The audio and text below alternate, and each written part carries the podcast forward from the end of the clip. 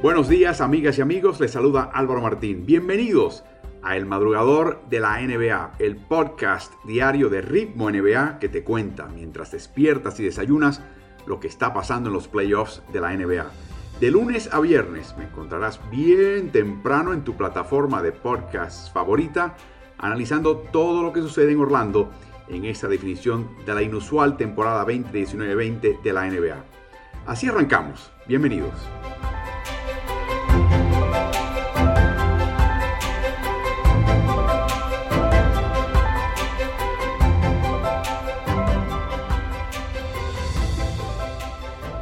Anoche nos deleitamos con el segundo choque en las finales del este entre Miami Heat y Boston Celtics. Miami termina ganando 106 por 101. Pero para Boston, este fue un comienzo de partido donde Kemba Walker encestó sus primeros dos intentos, ambos triples. Así que tiene, se tiene que haber sentido para su afición como un buen augurio después de haber sido uno de nueve en el primer cuarto a esa distancia. ¿Y qué tal un triplero desaparecido? ¿Qué tal Miami con Duncan Robinson, que recorrió la media cancha con mucha más urgencia y detalle y fue recompensado con 12 puntos en el primer cuarto en 4 de 6 triples? Es increíble el efecto que tiene Bama de Bayo en el mano a mano cuando le hace la pantalla y le entrega el balón así a Robinson que sale el rizo y encesta. Es como, es como su manta de seguridad. Se siente mucho más tranquilo cuando está su guardaespaldas cerca de él. Brad Stevens sacó de su rotación en este partido a Robert Williams. En vez utilizó a Anes Canter, que tuvo minutos productivos, y también insertó temprano a Romeo Langford, que lamentablemente tuvo una lesión en el aductor. No duró ni tres minutos de juego y enseguida tuvo que salir, y eso es una lástima. Minuto y medio jugó eh, Langford, no sabemos exactamente cuándo regresa a esta serie. Canter es un duelo que puede utilizar Brad Stevens Solamente cuando está de Bayo en cancha, no tanto contra Kelly Olynyk, porque Olynyk en el pick and pop sale al perímetro y lo que quiere es esa canter cerquita del, aro en ambos costados, sea en el defensivo y particularmente en el ofensivo.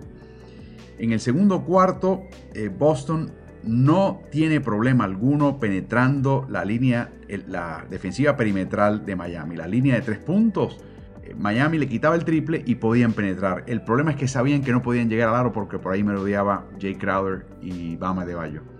Por lo tanto, Boston dio una exhibición verdadera de tiros a media distancia con gran efecto. Ganaron ese cuarto por 10 puntos.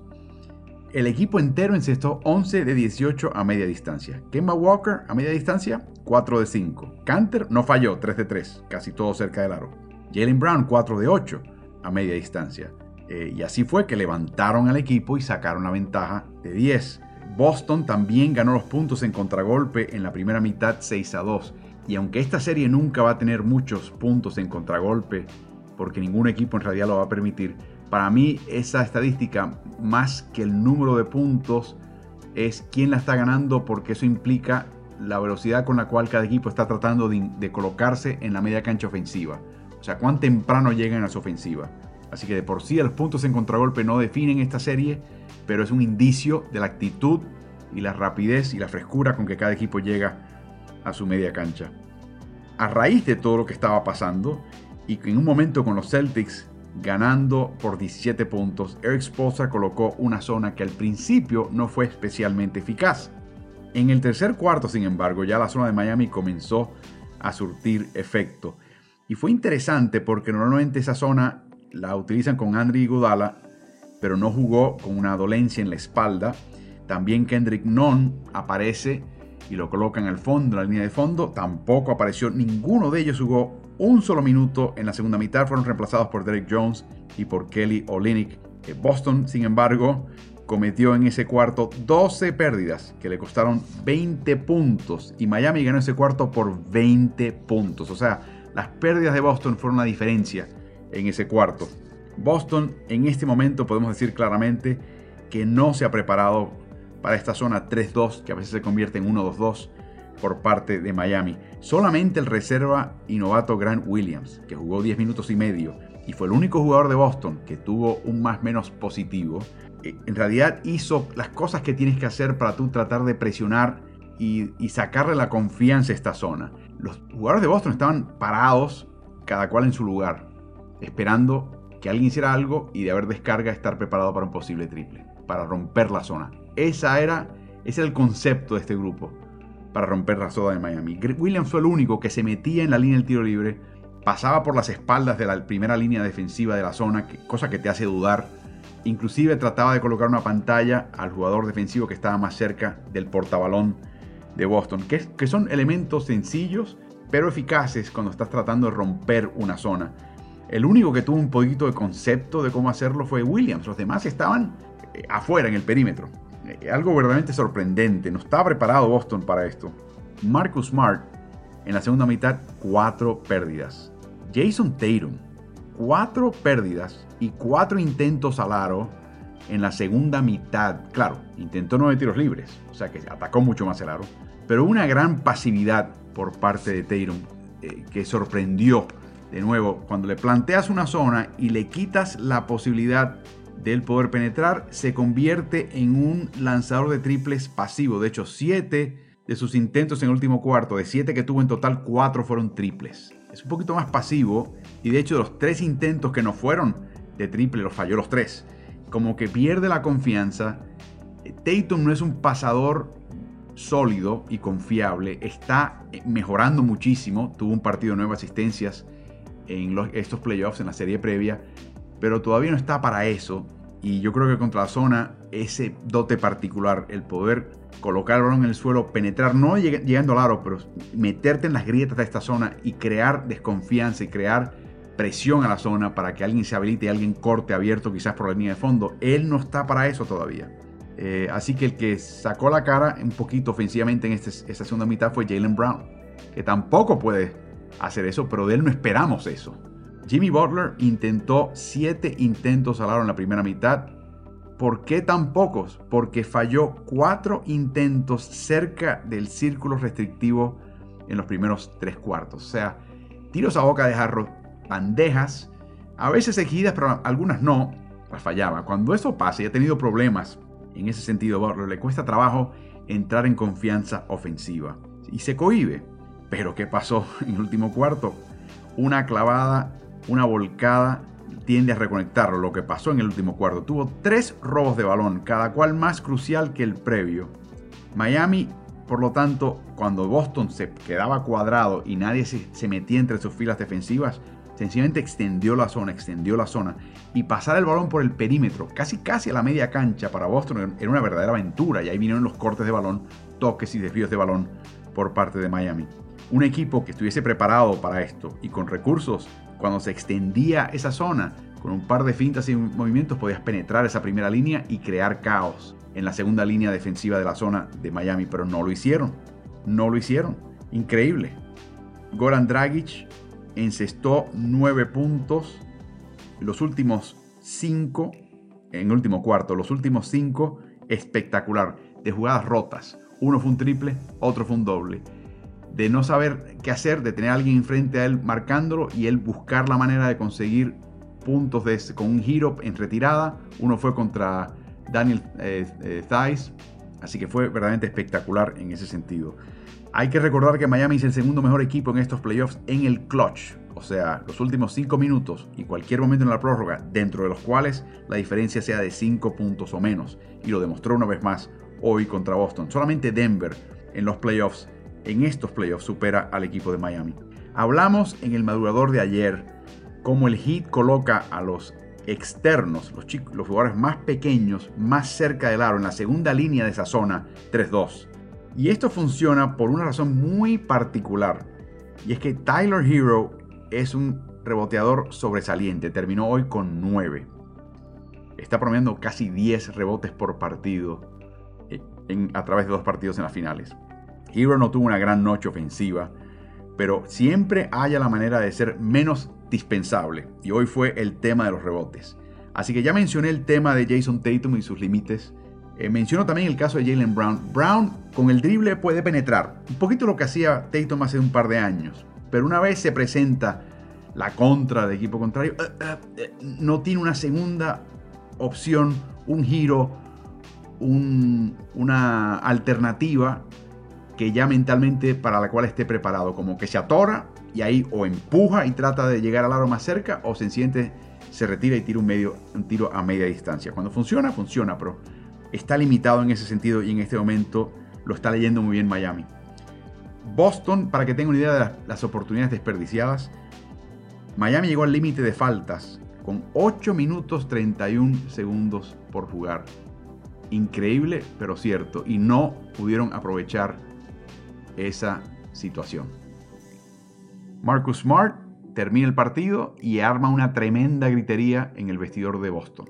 Tremenda gritería. Lo informaron varios periodistas.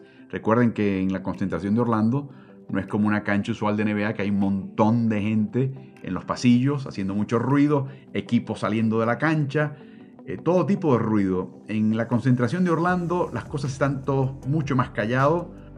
Se puede escuchar cualquier cosa. Bueno, la gritería de Marcus Smart la escuchó media prensa. Y de hecho, a raíz de esa gritería, el técnico Brad Stevens no salió a su conferencia de prensa, salió muy dilatado, cosa que no es típico. A él le encanta salir temprano, liquidarla y olvidarse de eso.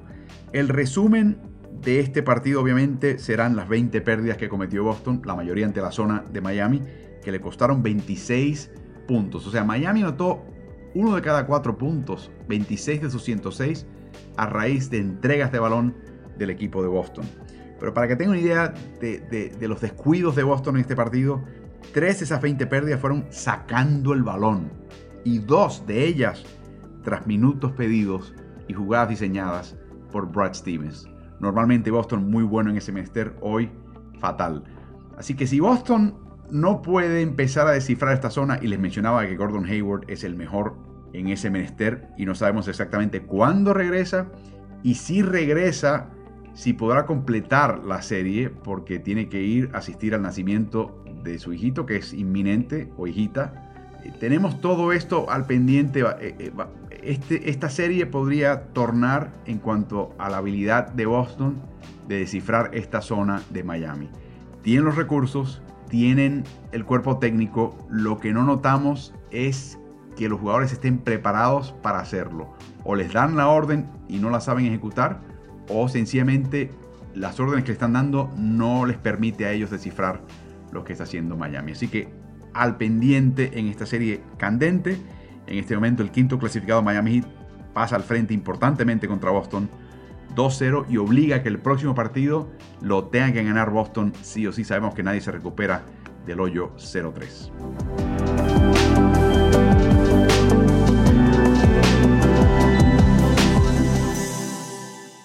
Hoy viernes comienza las finales del oeste de la NBA. Recuerden que ese partido se puede escuchar por NBA League Pass. Kike Garay Fabricio Berto les van a acompañar. Eh, ellos solamente podrán ser escuchados a través de esta plataforma de NBA League Pass. Así que todo comienza con este choque entre el primer clasificado Los Ángeles Lakers y el tercer clasificado Denver Nuggets. Estos equipos se enfrentaron en cuatro ocasiones en temporada regular. Los Ángeles ganó tres. En los tres triunfos de Los Ángeles, dicho sea de paso, en algún momento en los últimos cinco minutos del reglamentario la diferencia entre los equipos era de 5 puntos o menos. De nuevo, yo tiendo no asignarle muchísimo peso al resultado de una serie de temporada regular, pero lo menciono con un pequeño dato, una pequeña curiosidad. Frank Vogel ya declaró que anticipan que su que los Lakers volverán a usar a JaVale McGee y a Dwight Howard en su rotación contra Denver eh, estos dos jugaron un total de 23 minutos combinados solamente en las semifinales de la conferencia al oeste contra Houston. Y esto es muy curioso para mí. Eh, hay, ciertas estadísticas que arrojan que te dicen que sí, vale la pena colocar a eh, particularmente a McGee y a Howard, por ejemplo. y esto es un montón de números, pero se los voy a resumir directamente. Cuando lo marcan individualmente, Magui permite 25 puntos por 100 posesiones a Jokic. Howard es el segundo mejor con 36 puntos por 6 posesiones. Davis es el peor, con 63 puntos por 100 posesiones. De nuevo, hay, eh, hay un montón de estadísticas, pero trato de resumirlo de esa manera. En la serie de temporada regular, cuando se enfrentaron directamente uno contra uno. Menciono esto porque eso indicaría que sí vale la pena colocar a Magui y a Howard, que le permiten en el enfrentamiento directo, en el uno contra uno a Jokic, mucho muchos menos puntos que los que permite Anthony Davis. Sin embargo, hay otra este, métrica que hay que tener en cuenta y es que cuando Davis juega como pivot en esta serie contra Denver, en 56 minutos, Lakers ha sacado 28 puntos de ventaja a Denver en 100 posesiones. Y cuando Davis comparte cancha, sea con McGee o con Howard, Los Ángeles pierde por 10 puntos por 100 posesiones a través de 94 minutos. Así que un equipo de Lakers que tiene marca de 8 y 2 en los playoffs, eh, que ha sido excelente hasta ahora, tiene que tomar esa decisión y aparentemente ya Frank Vogel nos dice esto. Es posible que exista un poquito de, no sé, de política o de paz interna en el grupo. Por ejemplo, Dwight Howard no quería venir a la concentración en Orlando, estaba muy renuente, tenía situaciones familiares que atender, no estaba muy claro de que su activismo a favor de las causas de justicia social eh, se, se llevarían a cabo mejor dentro o fuera de la concentración de Orlando.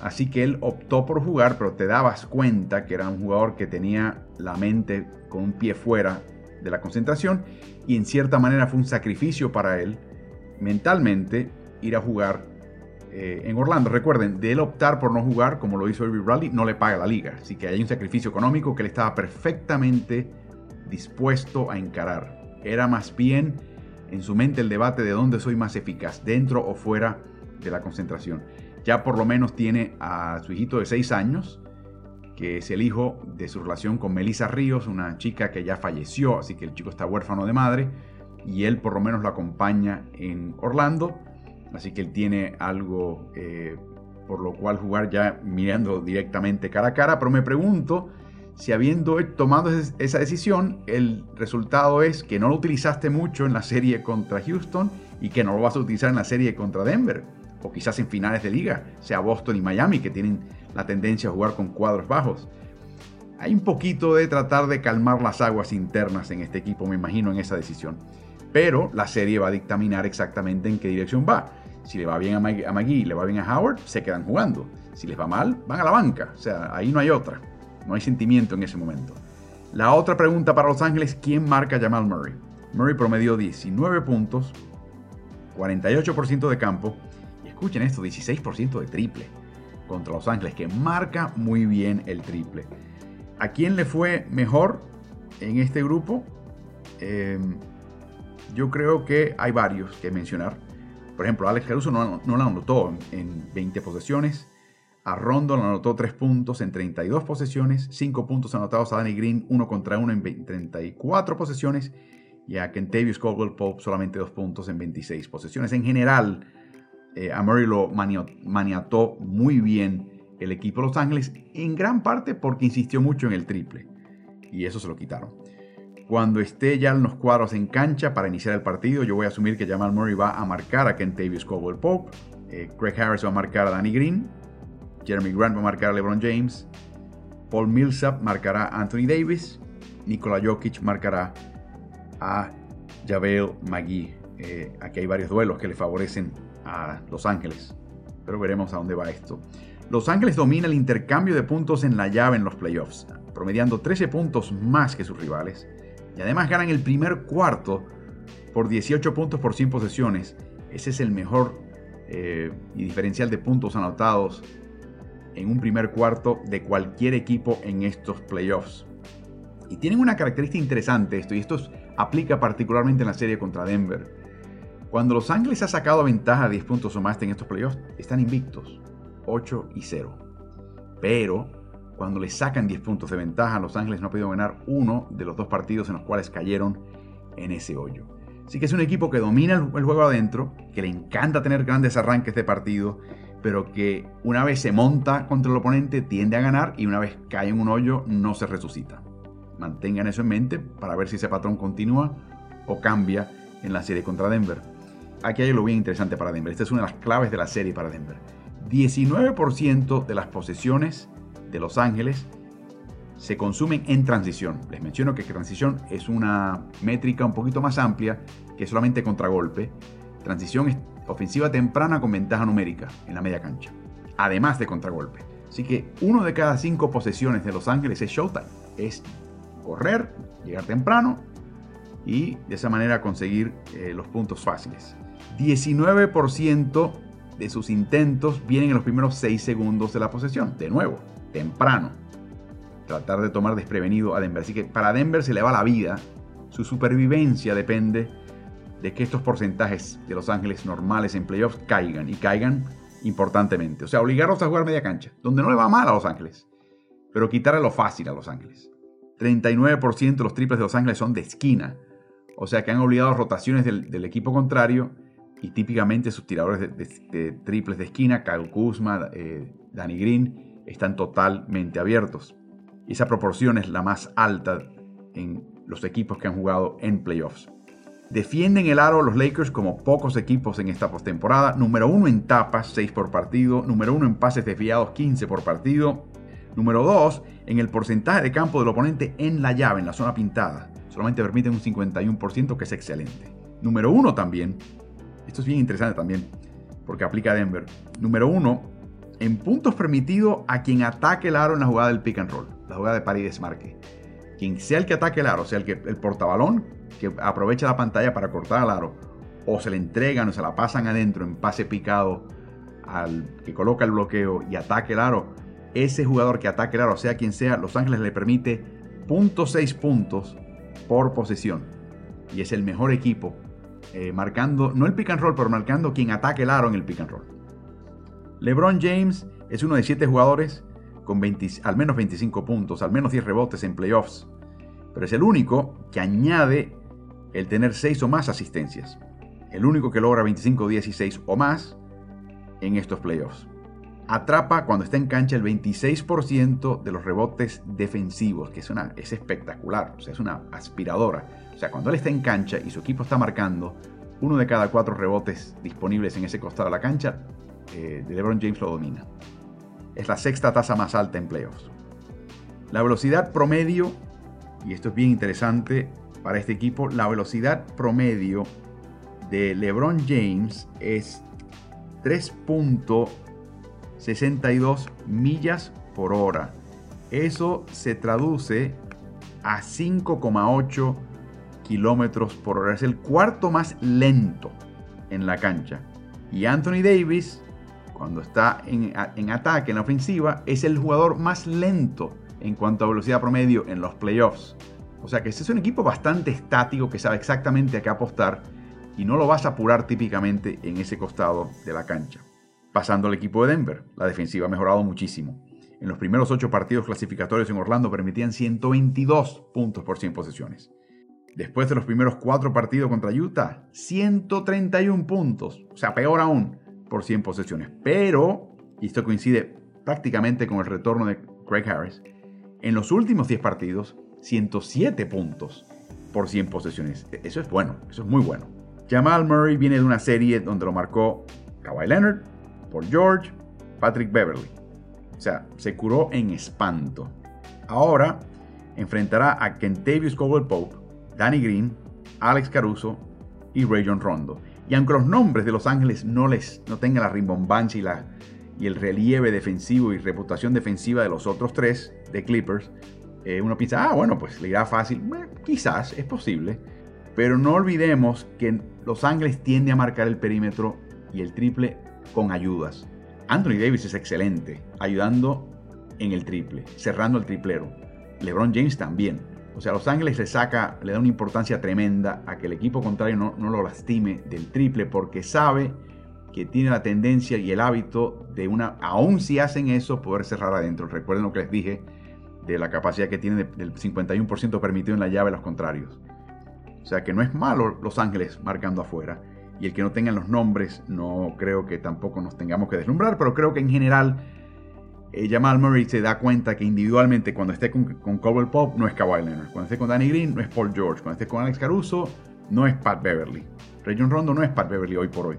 Así que veremos.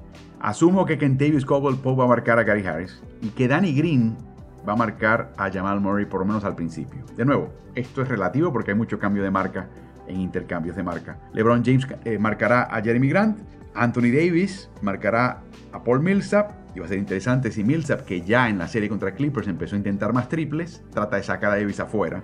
con triples. No lo vas a sacar afuera por tu presencia, tienes que alar el gatillo. Y por último, Javel Magui marcará a Nikola Jokic. Ya hemos hablado de cómo ese duelo individualmente le favorece al equipo, pero no colectivamente. Así que vamos a ver qué pasa ahí. ¿Quién marca a Anthony Davis? Bueno, en general, en la temporada regular lo fue Paul Millsap, pero le fue mal. Davis encestó 12 de 18.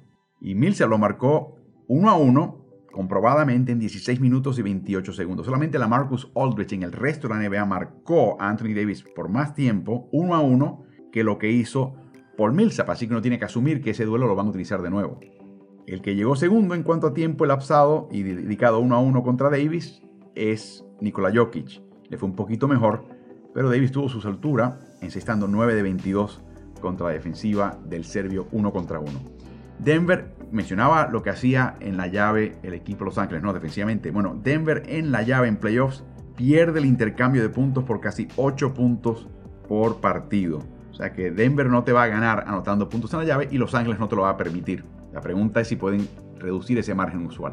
Eh, los primeros tres cuartos, Denver lo pierde por 8 puntos por 100 posesiones, pero gana en el último cuarto por 17 puntos por 100 posesiones. Es el segundo mejor equipo en el clutch. En los últimos 5 minutos del, tiempo reglamentario en situaciones de 5, diferencia de 5 puntos o menos, o en prórrogas, de nuevo con diferencia de 5 puntos o menos. Es el segundo mejor. Y por mucho, o sea, es una diferencia enorme. Así que este es un equipo que se crece y que si la cosa está cerrada, eh, ellos van a apretar tuercas y juegan muy bien. Y también le gusta vivir peligroso a este equipo de Denver. 20% de sus intentos se llevan a cabo en los últimos 6 segundos del reloj de la posesión. Es el la segunda tasa más alta. ¿Recuerdan Los Ángeles? 19% en los primeros 6 segundos. Bueno, Denver es lo contrario. 20% en los últimos 6 segundos. Polos opuestos en ese sentido. Michael Porter Jr. se apagó en el cierre de la serie contra Clippers, pero va a ser una, siempre es una gran interrogante, porque cuando compartió cancha con Jokic en los playoffs, la eficiencia ofensiva de su equipo es despampanante, 125 puntos por 100 eh, posesiones. De hecho, esa dupla fue la segunda mejor en cuanto a eficiencia ofensiva, solamente superada en estos playoffs por la dupla de Donovan Mitchell y Rudy Gobert, con 200 minutos como mínimo. Cuando está Michael Porter Jr. en cancha, su equipo le saca 8 puntos al contrario. Cuando él no está, su equipo pierde 10 puntos al contrario. Esa, ese diferencial, ese consin de 18 puntos, eh, con un mínimo de 100 minutos jugados entre los cuatro equipos finalistas de conferencia, coloca a Porter cuarto en la lista entre jugadores. O sea que es un chico que si está jugando su juego y se, lo permite el equipo contrario, puede ser factor en esta serie. Gary Harris ha sido una diferencia tremenda. Sin él, en estos playoffs, mencionaba, permiten 120 puntos por 100 posesiones. Con él, 107. Así que, y la otra cosa, característica interesante, en temporada regular, 40% de los intentos de Gary Harris eran de triple. En los playoffs, 60. Ha dejado de penetrar, se ha colocado más en el triple. Creo que es inteligente en el sentido de que le está, su presencia lo que le está haciendo es abrirle espacio a Jamal Murray en la penetración, que es un mejor liquidador y es un mejor encestador penetrando que lo que sería Harris. Así que ha sido inteligente esa decisión de parte del cuerpo técnico y de Harris. Y la clave para él es cuando esté abierto y bastarlo en el triple, tiene que encestarlos si su equipo quiere ganar. ¿Qué les puedo decir de Nikola Jokic? Número uno en toques por balón por partido en estos playoffs con 108. Número uno en pases por partido en estos playoffs con casi 81. Número uno en lo que llaman asistencias secundarias, lo que llaman la asistencia de hockey, donde hace el pase al asistidor. La asistencia al asistidor con 13 hasta ahora logradas en estos playoffs. Por su parte, Jamal Murray está número 3 en puntos por posesión manejando el pick and roll, o sea, iniciando el pick and roll. Promedia 1.1 puntos por posesión y eso lo coloca tercero mejor entre los equipos que están en playoffs. Y en ese sentido ha mejorado en estos playoffs. Está también primero en playoffs anotando puntos del mano a mano, cuando le entrega el balón el contrario y de cierta manera lo cortina. Número uno en asistencias a un jugador en particular, en este caso a Nikola Jokic, con 44 entre ambos. Número uno, recorriendo hasta ahora 65 kilómetros, 41 millas recorridas en estos playoffs. Y número dos, en cuanto a la velocidad promedio, con 3 millas por hora son casi 5 kilómetros por hora. O sea que su velocidad es vertiginosa con 23 años de edad y ha sido un factor. Y me pregunto, de nuevo, Denver es un equipo generalmente parsimonioso, muy cómodo en liquidar la media cancha. Y Denver tiene a Jokic, que tampoco te va a ganar una carrera a pie contra el Correcaminos, ni siquiera le va a ganar al Coyote. Por lo tanto, es un equipo que tiene muchos, una especie de anclas mentales y físicas. Pero Jokic tiene esa capacidad de tomar el rebote defensivo y lanzar ese pase de touchdown de cancha a cancha al compañero. Y me pregunto si Los Ángeles, que no espera eso de Denver, lo puedes emboscar y sorprender y conseguir puntos y desmoralizar a Lakers con ese tipo de jugada también. Así que la mesa está servida. Ese partido de nuevo lo va a tener NBA League Packs con las voces de Kike Garay narrando, relatando el partido y con los comentarios y análisis de Fabricio Oberto, eh, Nicolás Casalánguida y este servidor estaremos con ustedes en el partido del domingo, también de esta serie que de nuevo está disponible por NBA League Pass. Les recordamos que este podcast de Ritmo NBA, que nosotros titulamos El Madrugador de la NBA, aparece de lunes a viernes, así que este es el último de esta semana. Estaremos con ustedes de vuelta el lunes.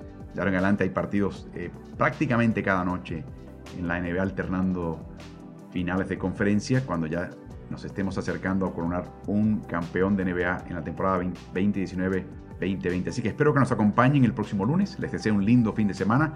Disfruten estos partidos que van, partidos que van a estar muy muy buenos. Ojalá nos puedan acompañar por League Pass y por supuesto sigan en ritmo NBA.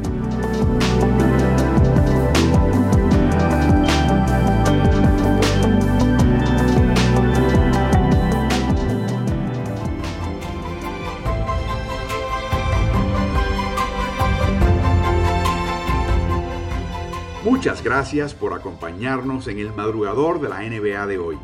Si te gusta este podcast, acuérdate de calificarnos en la plataforma en la cual nos estás escuchando.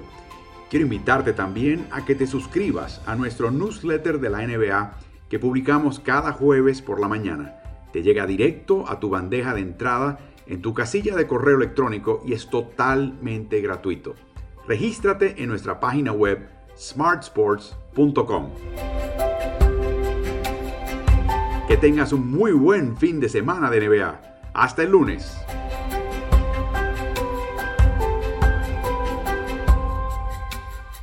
¿Y tú? ¿Estás en ritmo?